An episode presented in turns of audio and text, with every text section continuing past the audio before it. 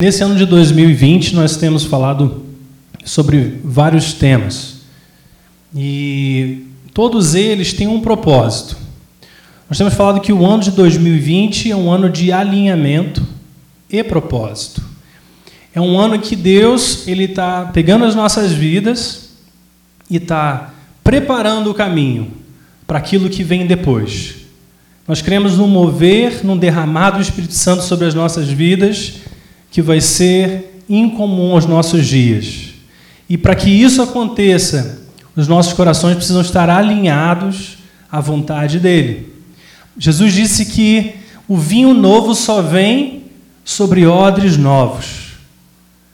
O vinho novo não pode vir sobre odres velhos, porque senão aquele recipiente ele vai se arrebentar e aquele vinho vai ser desperdiçado. E da mesma forma, Deus trabalha assim com a nossa vida. Assim como ele falava que o reino de Deus está próximo, o reino de Deus chegou, só que aquela velha mentalidade não podia suportar o novo que Jesus estava trazendo naqueles dias. E por isso ele começa a dizer: olha, você precisa renovar a sua mente. E na verdade, aquilo que nós estamos lançando como fundamento da igreja tem a ver com essa mudança de mentalidade uma mudança na forma de pensar, para que Deus então possa derramar também um novo vinho. Então, tudo que isso que você tem passado nesses últimos domingos fazem parte do processo em que nós estamos nos submetendo à vontade de Deus para esse lugar, para essa igreja. Eu queria falar hoje um, um assunto muito importante. O tema dessa palavra é o caminho da rendição. E eu quero usar a história uma história muito conhecida por nós, que é a história do profeta Jonas. Né? Quantos já ouviram a história de Jonas, né? O homem que foi parar dentro da barriga da baleia, não é isso? Mas o que diz assim que é interessante é que o profeta Jonas, quando você vai estudar a palavra acerca desse homem, existe uma menção a ele que acontece antes do próprio livro dele. Se você abrir lá em, em, no livro de 2 Reis, no capítulo 14, 23 a 25, você não precisa abrir que eu vou passar bem rapidinho. Mas se você quiser guardar essa referência, 2 Reis 14, do 23 ao 25, nós vemos Jonas, um homem que foi chamado a profetizar, foi enviado a profetizar sobre os exércitos inimigos, porque vários profetas daquela época foram chamados a profetizar a Israel. Mas Jonas foi um desses profetas que foi chamado a falar às cidades e ao povo dos seus inimigos. E aqui né, é, Jonas chega a um rei daquela época que se chamava Jeroboão, e ele começa a, a profetizar a favor daquele rei, embora aquele rei fosse um rei perverso. Se você lê a história dos reis de Israel, você vai ver que sempre quando um rei que é perverso se levanta, alguma coisa má acontece com o povo de Israel, por causa da liderança daquele rei. Mas por alguma razão, Jonas profetiza a favor de Israel, dizendo que os territórios que estavam ao norte de Israel seriam restituídos à nação de Israel. Só que, no mesmo tempo, Deus levanta um outro profeta, que é o profeta Amós, e o profeta Amós vai até esse mesmo rei e ele começa a profetizar justamente o contrário. Ele começa a dizer que aqueles territórios que Jonas falou que seriam reintegrados a Israel, agora esses mesmos territórios seriam conquistados por nações inimigas. Então isso me chama muito a atenção. Porque nós temos aqui, por alguma razão, dois profetas que profetizam coisas diferentes sobre a mesma região e sobre Israel. E a diferença entre eles era que Jonas era chamado por Deus a profetizar a nação inimiga e não a Israel, enquanto Amós foi levantado por Deus para falar à nação de Israel. E, e é interessante também que isso gera uma certa dúvida, e quando nós chegamos no, no livro de Jonas, nós percebemos uma coisa diferente também.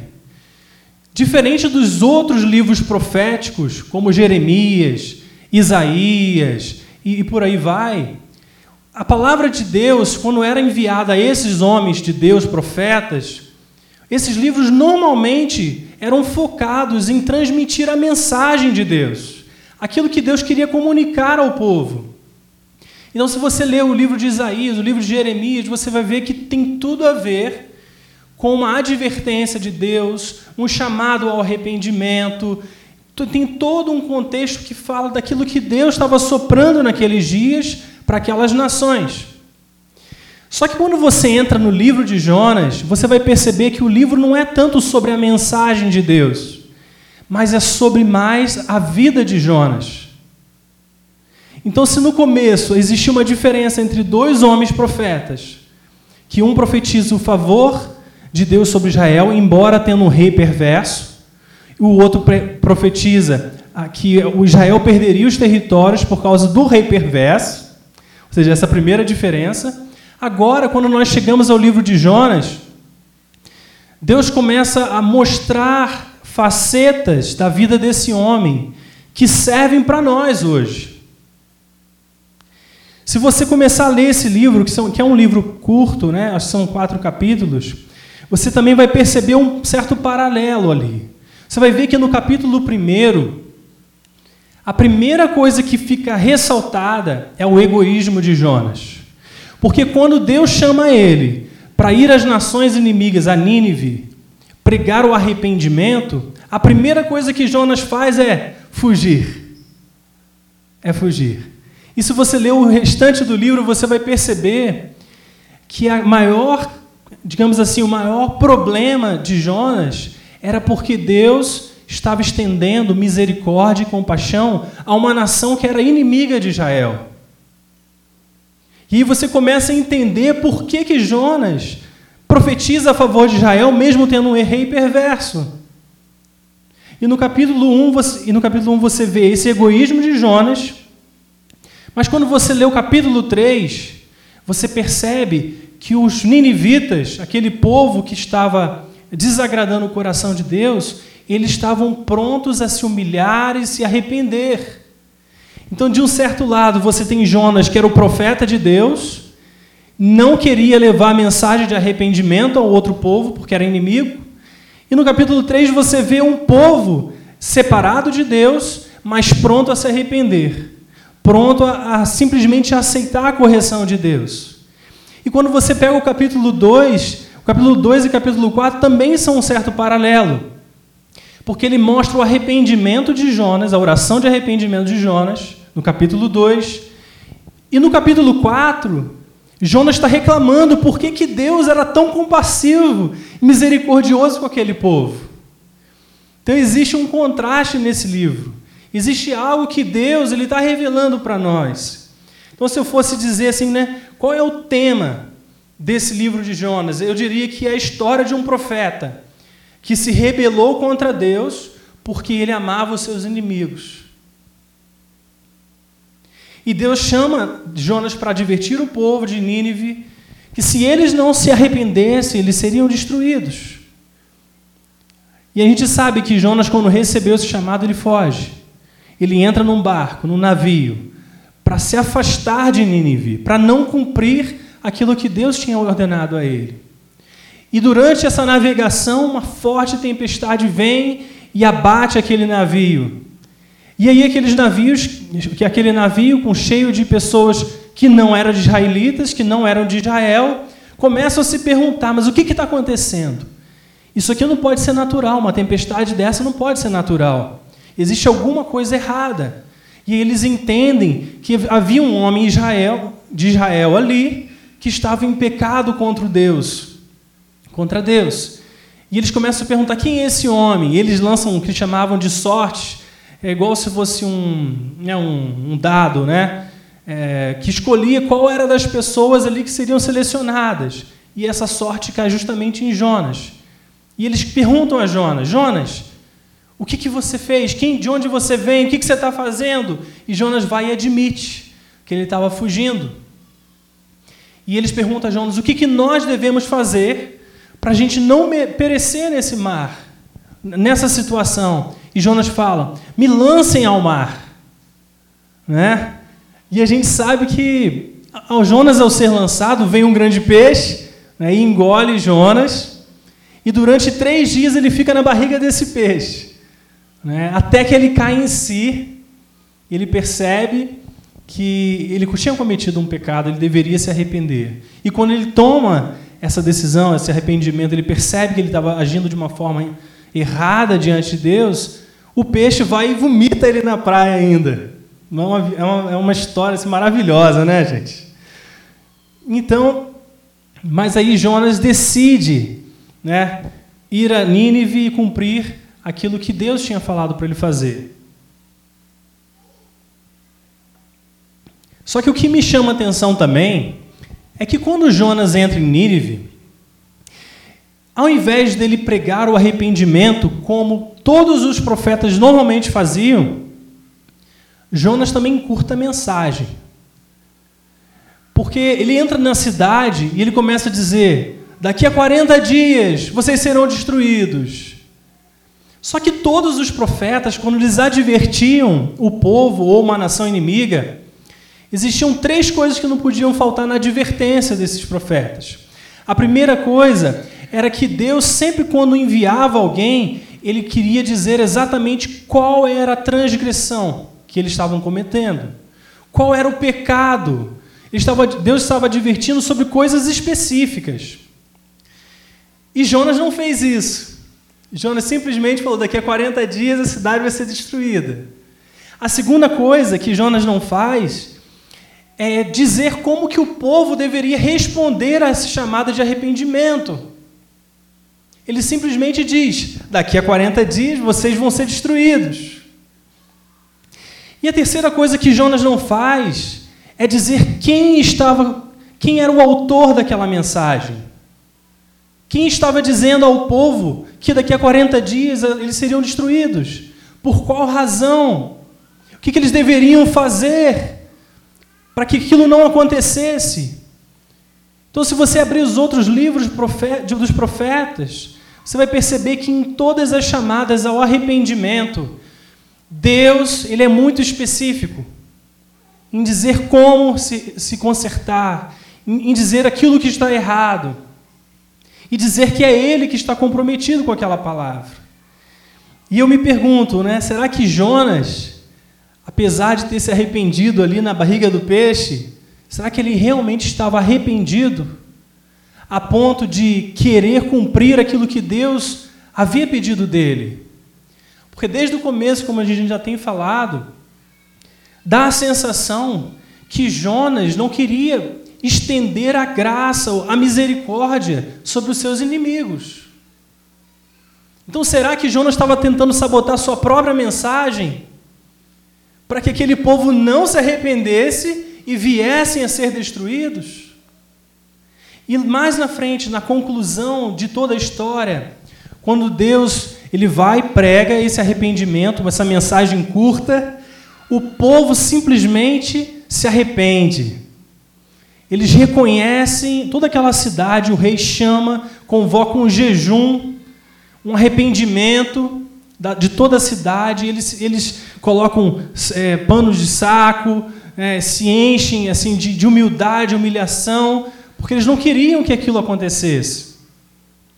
E Deus vai e poupa a cidade. Deus vai e estende misericórdia, estende graça sobre eles.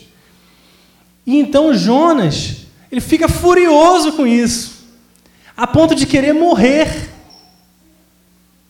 A ponto de querer morrer. Por quê? Porque Deus simplesmente poupou aquela cidade. Isso fala de muitas coisas, amados, mas você consegue imaginar o ódio de Jonas pelos seus inimigos?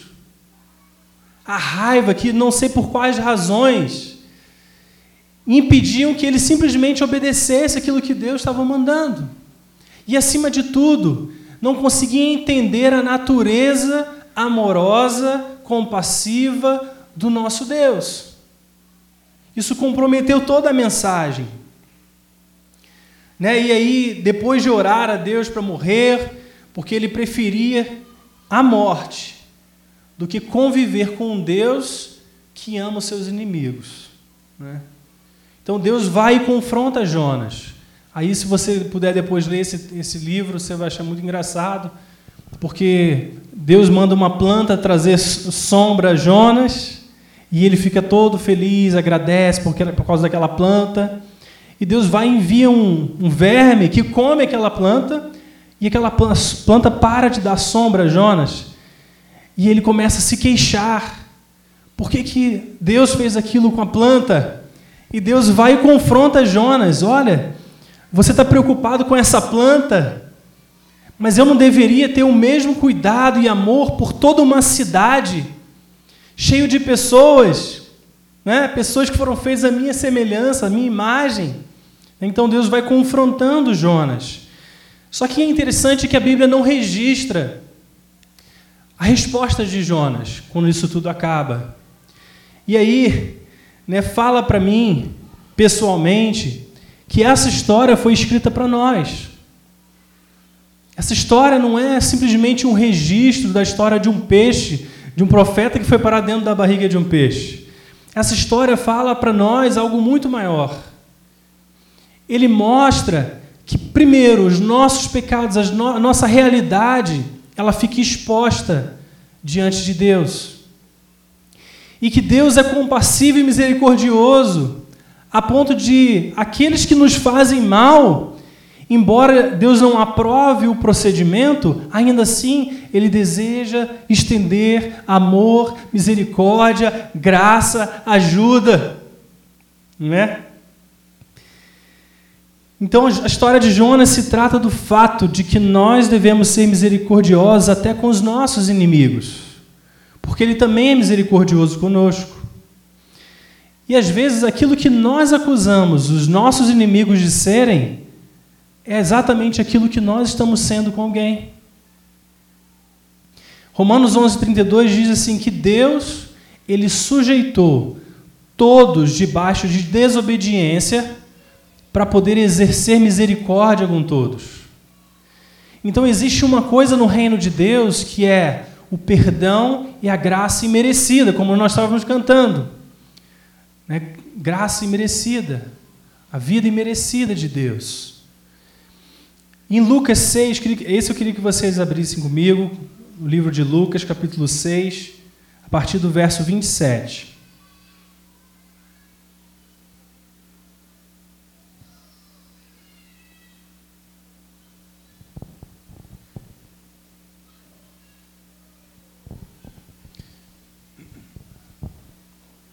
Então, Lucas 6, 27 diz assim: Palavras de Jesus. Mas eu digo a vocês que estão me ouvindo: amem os seus inimigos, façam bem aos que os odeiam, abençoem os que, os que os amaldiçoam, orem por aqueles que os maltratam. Se alguém lhe bater numa face, ofereça-lhe também a outra. Se alguém lhe tirar a capa, não o impeça de tirar-lhe a túnica. Dê a todo aquele que pedir. E se alguém tirar o que pertence a você, não lhe exija que o devolva. Como vocês querem que os outros lhes façam, façam também vocês a eles. Que mérito vocês terão se amarem aos que os amam?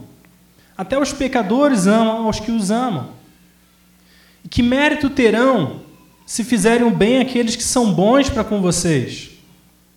Até os pecadores agem assim. E que mérito terão se emprestarem a pessoas de quem esperam devolução? Até os pecadores emprestam a, peca a pecadores, esperando receber devolução integral. Amem, porém, os seus inimigos, façam-lhes o bem e emprestem a eles, sem esperar receber nada de volta. Então a recompensa que vocês terão será grande, e vocês serão filhos do Altíssimo porque ele é bondoso para com os ingratos e maus. Sejam misericordiosos, assim como o Pai de vocês é misericordioso. Não julguem e vocês não serão julgados. Não condenem e não serão condenados. Perdoem e serão perdoados. Deem e lhes será dado. Uma boa medida, calcada, sacudida e transbordante será dada a vocês.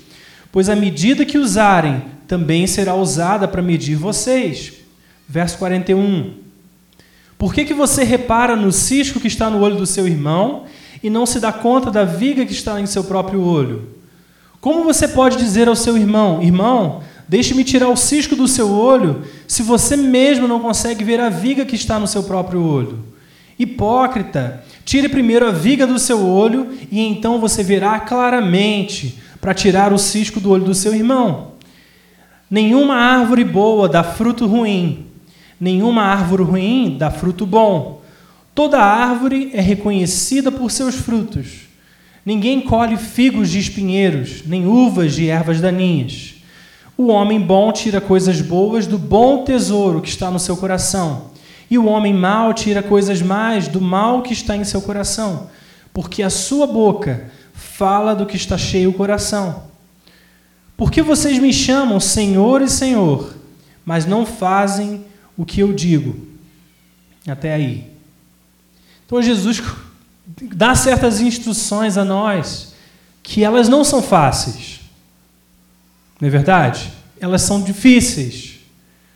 Porque se nós olharmos com o fator merecimento, com aquilo que nós podemos fazer, sempre a gente vai entrar numa situação de comparação.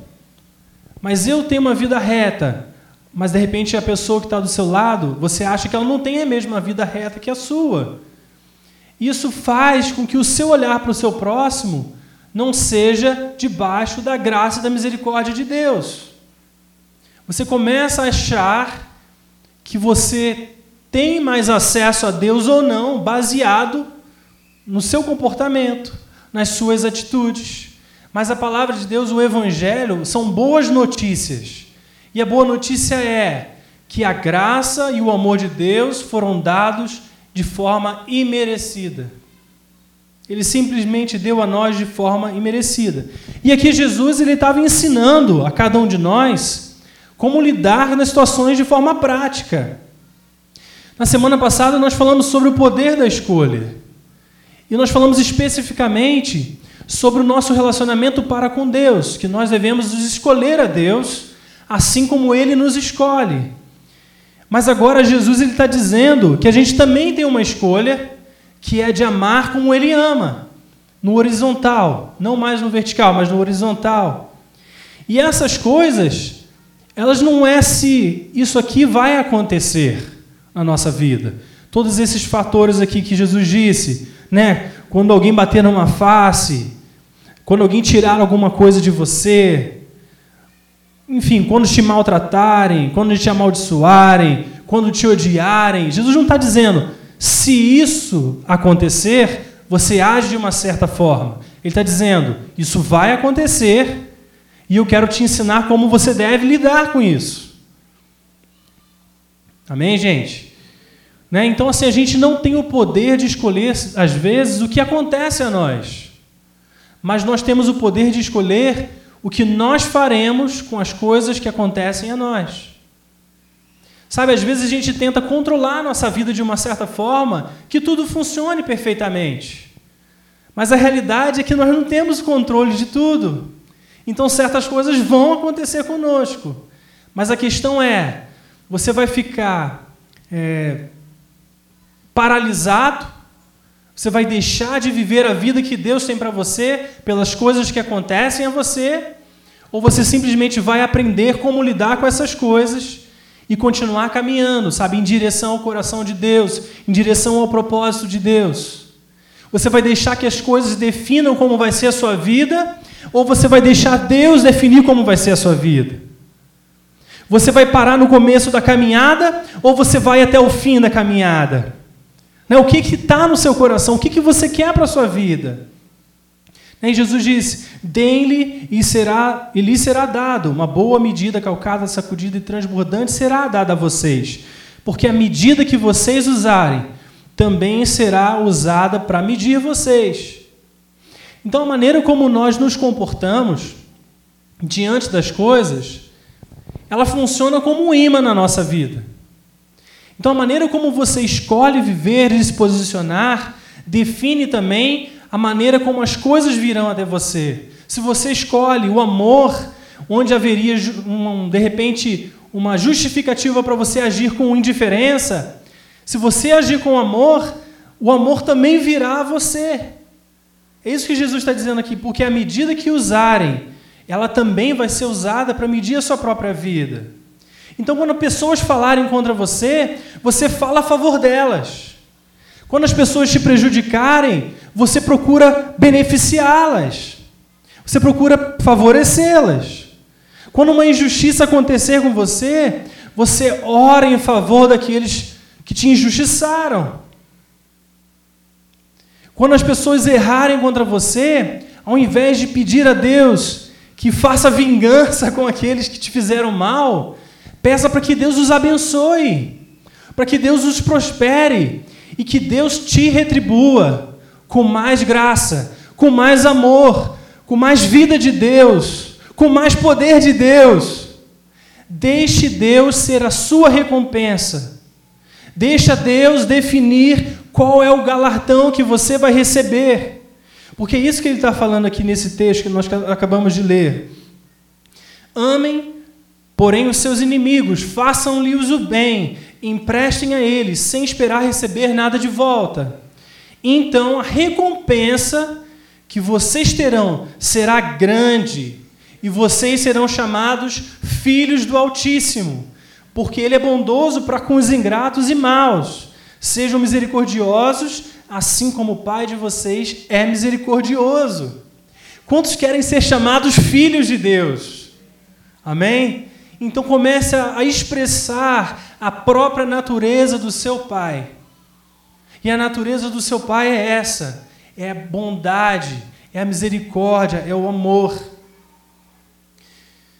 Então peça para que Deus te retribua com mais favor, com mais graça. Deixe Deus ser a sua recompensa.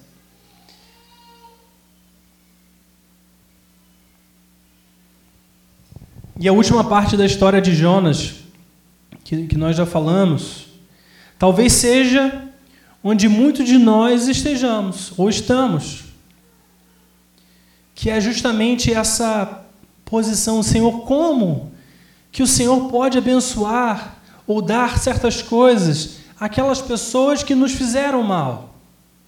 Como que o Senhor pode continuar abençoando quando as pessoas te atacam, te ofendem, mexem com você? E às vezes nós olhamos para nós e achamos que estamos cheios de santidade, estamos cheios de virtude, mas quando olhamos o nosso coração, nós começamos a perceber que ali há inveja, que ali há ira, que ali há uma ambição egoísta, que ali há justiça própria e várias outras coisas que são simplesmente o resultado de uma compreensão mais profunda do que é o amor de Deus. O amor de Deus ele está disponível para nós. E existe uma realidade. A palavra de Deus fala que o perfeito amor ele lança fora o medo. Mas o medo também pode lançar fora o perfeito amor. Porque são escolhas que nós fazemos. Ou nós vivemos debaixo do amor, ou vivemos debaixo do medo. Ou vivemos tentando nos defender, porque nós temos essa questão da justiça própria, ou escolhemos deixar Deus nos defender. Existe uma escolha, cada um de nós tem, que é entre Deus, eu permito que o Senhor venha e fazer a tua vontade, ou não, Deus, eu quero fazer a minha vontade. Essa é a decisão que todos nós temos. E Jonas estava ali demonstrando o que nós chamamos de, de a síndrome do irmão mais velho. Quantos conhecem a história do filho pródigo? Né? O que, que acontece ali com aquele, aquele filho, o irmão mais velho? Nós sabemos que o irmão mais novo ele vai e pede uma parte da herança do pai. E ele sai de casa e ele vai e esbanja aquelas riquezas, ele faz tudo que vier na telha, ele, ele comete todo tipo de imoralidade, enfim, ele comete várias situações que não era o coração do pai para ele. Mas chega um momento que ele se arrepende daquilo, ele percebe que todas as coisas que ele buscou ainda não satisfaziam ainda não eram suficientes para preencher aquela, aquele, aquela necessidade de experimentar um relacionamento com o Pai. E ele volta para o pai, para a casa do pai, e o pai está lá. Quando vê o filho, ele corre em direção ao filho, de braços abertos. Ele manda é, fazer um churrasco lá em homenagem ao filho. Ele pega o melhor anel, a melhor túnica, e ele abraça o filho, ele veste o filho, ele ama o filho. Mas lá dentro tem um outro irmão, um irmão que sempre fez tudo perfeito. É o irmão que serviu na igreja, é o irmão que é o pai exemplar, que é o marido exemplar, que é o filho exemplar, nunca fez nada de errado.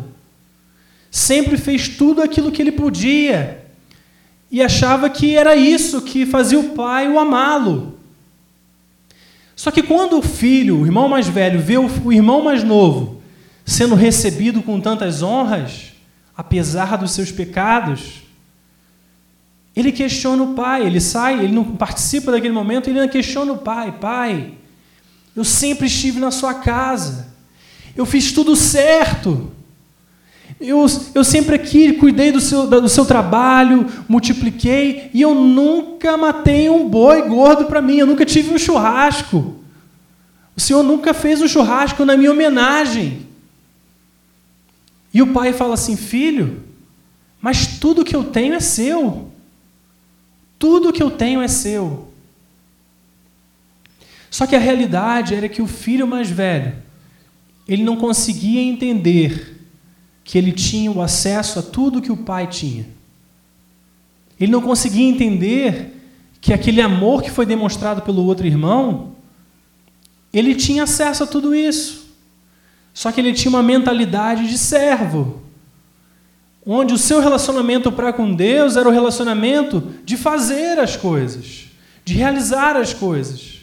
Ele não tinha aquele relacionamento onde ele podia vir aos pés do Pai e abraçar o Pai e se relacionar com o Pai e saber que o que estava no coração do Pai. De chegar e pedir: Pai, eu quero um churrasco para mim hoje. Né? Eu quero viver isso. Eu quero ter prazer na Sua presença. E Jonas, de certa maneira, era isso que ele estava vivendo também. Então, amados, quando às vezes a gente passa a nossa vida nos comparando às pessoas, a verdade é que a gente sempre vai perder o foco daquilo que Deus quer fazer individualmente dentro de você.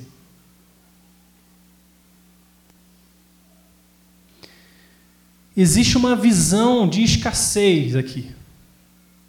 Às vezes nós olhamos para as pessoas que estão próximas a nós e vemos elas sendo abençoadas. Digamos que você tem um sonho e você tem orado por esse sonho. Que você tenha buscado em Deus a realização de uma coisa. E de repente, um irmão seu recebe aquilo que você tem orado. Às vezes, o que, o que acontece é que nós achamos que, como o Pai deu para outra pessoa, isso quer dizer que vai faltar para nós. Isso quer dizer que nós não vamos ter aquilo que o Pai deu agora para o outro filho. Isso é uma visão de escassez. Nós estamos olhando para esse relacionamento com Deus e achando que Deus é limitado nos seus recursos. Que Deus não tem o suficiente para cada um dos filhos. E às vezes Deus justamente faz isso. Ele dá a nossa resposta para alguém próximo a nós, para nos ensinar que aquilo ali está disponível para nós mas que nós precisamos aprender a celebrar quando o nosso irmão ele é abençoado. Quando alguém recebe graça, quando alguém recebe amor, quando alguém é honrado, quando alguém é valorizado. Porque a nossa resposta está na nossa celebração do sucesso dos outros. É uma família. Nós fomos chamados para viver uma família. Então, quando eu sou abençoado, você também é abençoado. Porque Deus nos chamou o seu corpo, onde Ele é o cabeça. Então, se a mão está tendo cuidados, o pé também terá. Porque somos um. Amém, amados? Então, o reino de Deus não é mais uma questão de performance, mas de rendição. E deixa eu falar uma coisa para você: aqueles que mais se rendem são os que mais avançam. Às vezes nós achamos que o reino de Deus ele vai acontecer numa certa velocidade pelo que nós fazemos, pelo quão empenhados nós podemos ser. Mas a verdade é que o reino de Deus vem quando nós estamos mais rendidos, quando nós escolhemos nada saber, quando nós escolhemos nos humilhar diante de Deus e falar: Senhor, faz a tua vontade, realiza o teu querer, como que o Senhor está se movendo? Eu quero correr atrás de ti quero ir atrás de ti. Sabe, o Senhor está se movendo para a esquerda, eu quero estar lá onde o Senhor está. O Senhor está indo para a direita, eu quero estar onde o Senhor está. Porque às vezes a nossa vida a gente, a gente é, cria certas coisas e pede para Deus abençoar. Às vezes nós temos um sonho, um projeto, e nós criamos esse sonho, nós desenvolvemos esse projeto e falamos, Senhor, agora me abençoa. Enquanto ao invés de fazer isso, nós poderíamos, Senhor, que, que o Senhor está fazendo? E Deus fala assim: não, eu estou construindo isso aqui, estou desenvolvendo isso aqui. E você fala: não, então eu vou, eu vou te ajudar aqui, ó. eu vou fazer o que o Senhor está fazendo. Essa é a diferença da rendição. É deixar Deus fazer através de você e em você aquilo que está no coração dele. Não ao invés disso, você, eu faço a minha vida e peço, Senhor, vem me abençoar resolve isso aqui para mim. Aí quando a coisa não dá certo, Senhor, mas por que, que o Senhor não fez isso? Por que, que isso aqui deu errado? Porque na verdade nós estamos seguindo o nosso caminho e pedindo a bênção de Deus para que Ele resolva tudo por nós. Ao invés, Senhor, o que, que o Senhor está fazendo?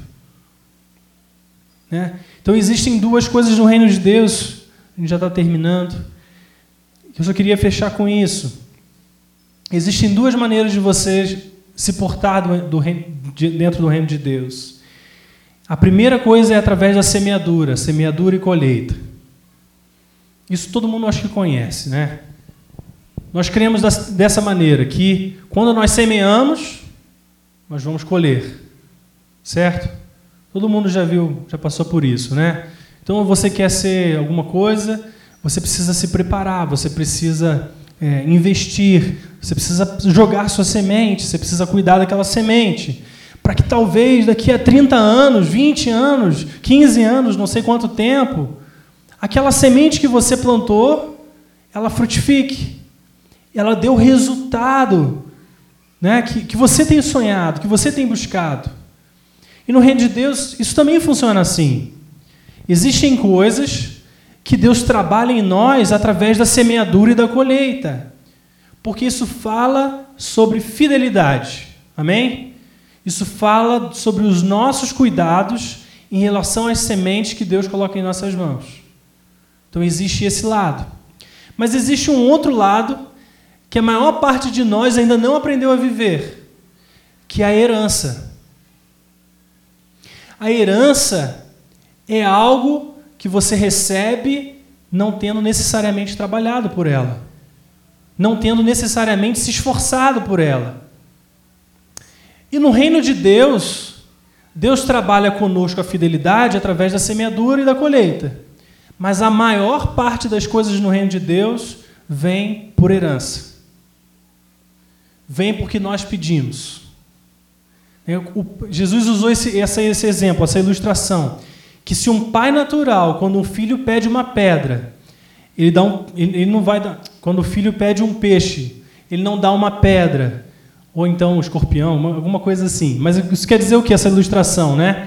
Que quando nós pedimos para o nosso pai natural uma coisa boa, ele não nos vai, não vai nos dar uma coisa ruim, certo? Isso que Jesus estava dizendo. E ele fala assim, ó, quanto mais o Pai celestial dará o Espírito Santo àqueles que o pedirem.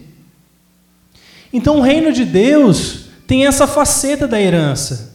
Jesus disse que nós fomos, somos co-herdeiros com Ele. Ele, o herdeiro de todas as coisas, diz que agora, por nós sermos filhos, você se tornou co-herdeiro com Cristo.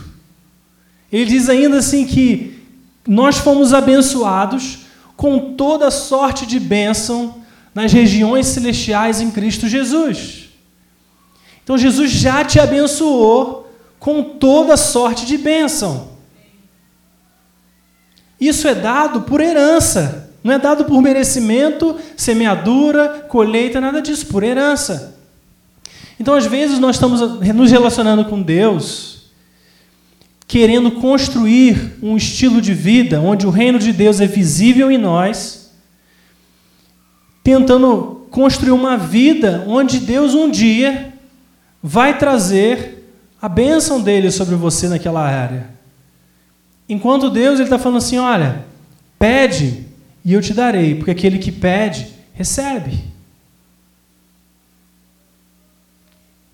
Então existem essas duas facetas do reino de Deus.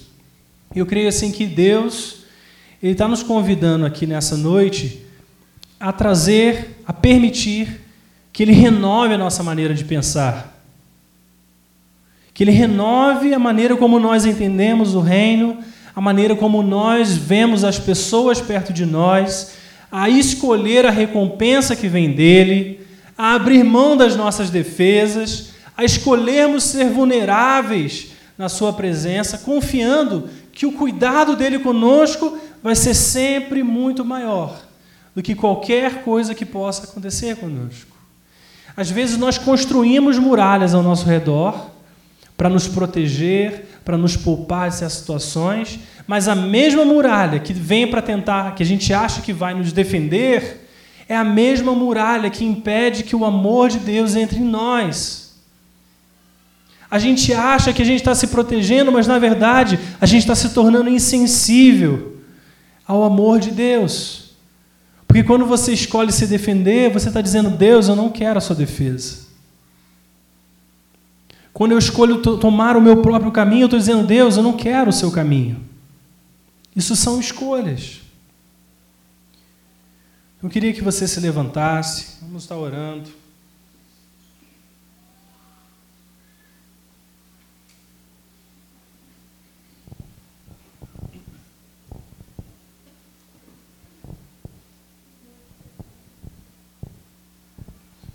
Nós percebemos que existe um padrão, que é o padrão do amor que ele é muito superior ao que o homem pode fazer, que o homem natural pode fazer e realizar. Mas eu quero te convidar nessa noite, fechar seus olhos, quero, quero fazer essa oração, quero pedir que você repita comigo, se você concordar. Abra suas mãos também. Nós estamos aqui para simplesmente devolver a Deus todas as coisas. Então repita comigo. Nessa noite, Senhor. Pode, pode repetir mais alto. Nessa noite, Senhor. Eu escolho perdoar. Eu escolho ser vulnerável nas mãos de um Pai amoroso. Eu escolho confiar no amor de Deus. Eu escolho abrir mão das minhas defesas. Eu escolho viver rendido no amor de Deus, do que viver tentando provar que eu mereço esse amor. Em nome de Jesus. Amém. Continue com seus olhos fechados, deixa eu orar por você. Senhor, nós apresentamos, Pai, essa palavra que foi liberada, coração dos seus filhos tudo aquilo que o Senhor falou individualmente a cada um deles, eu te peço, Senhor, que a tua palavra ela possa cumprir o seu propósito, o propósito daquilo que o Senhor a enviou.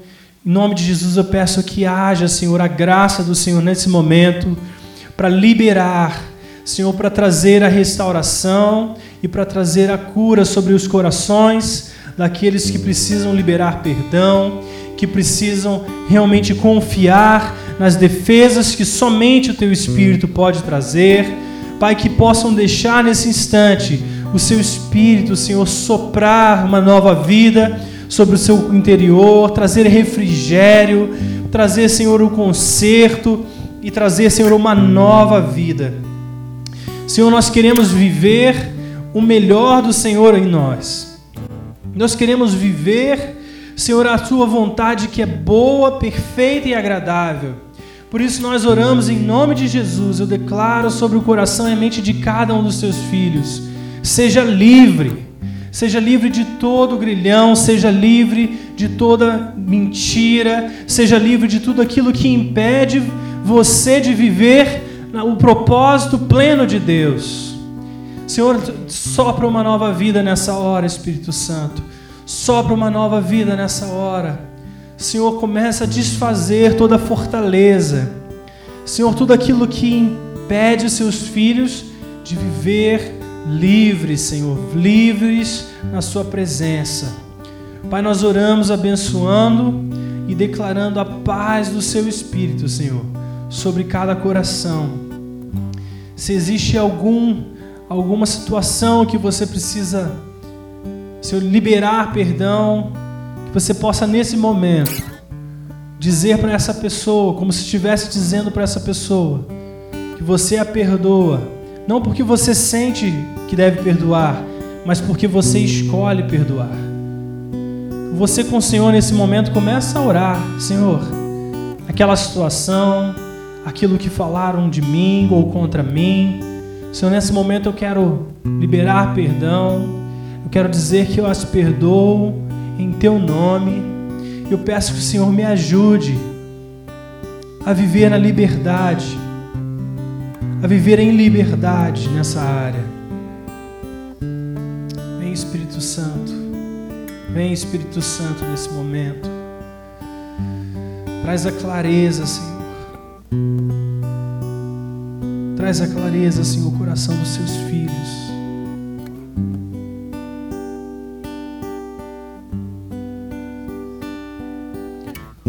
Espírito Santo, que a mesma graça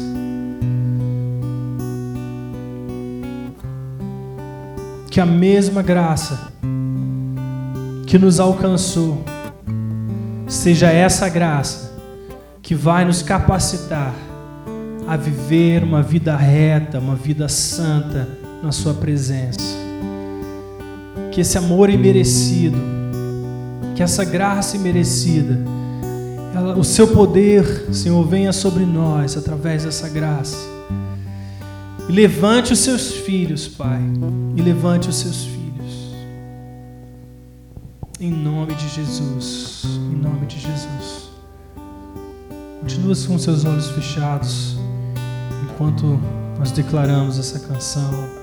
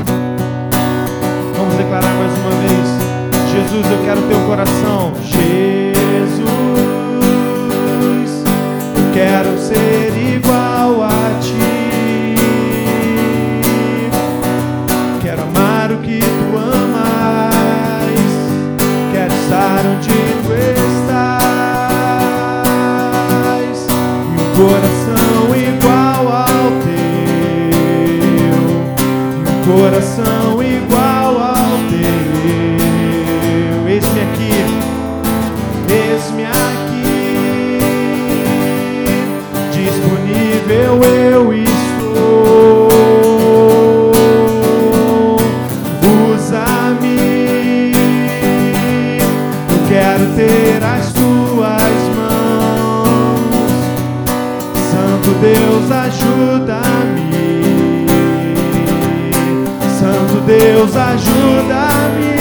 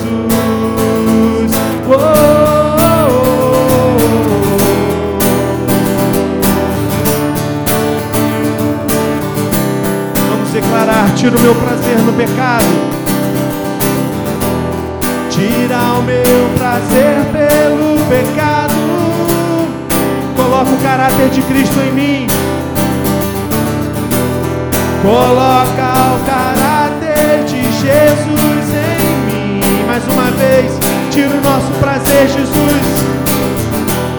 Tira o meu prazer pelo pecado. Queremos ser o teu caráter. Coloca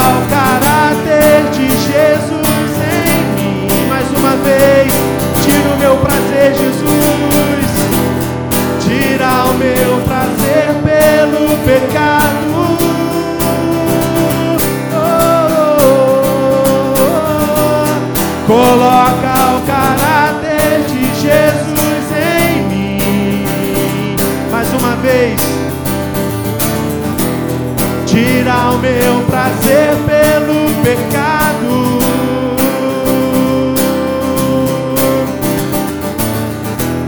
Coloca o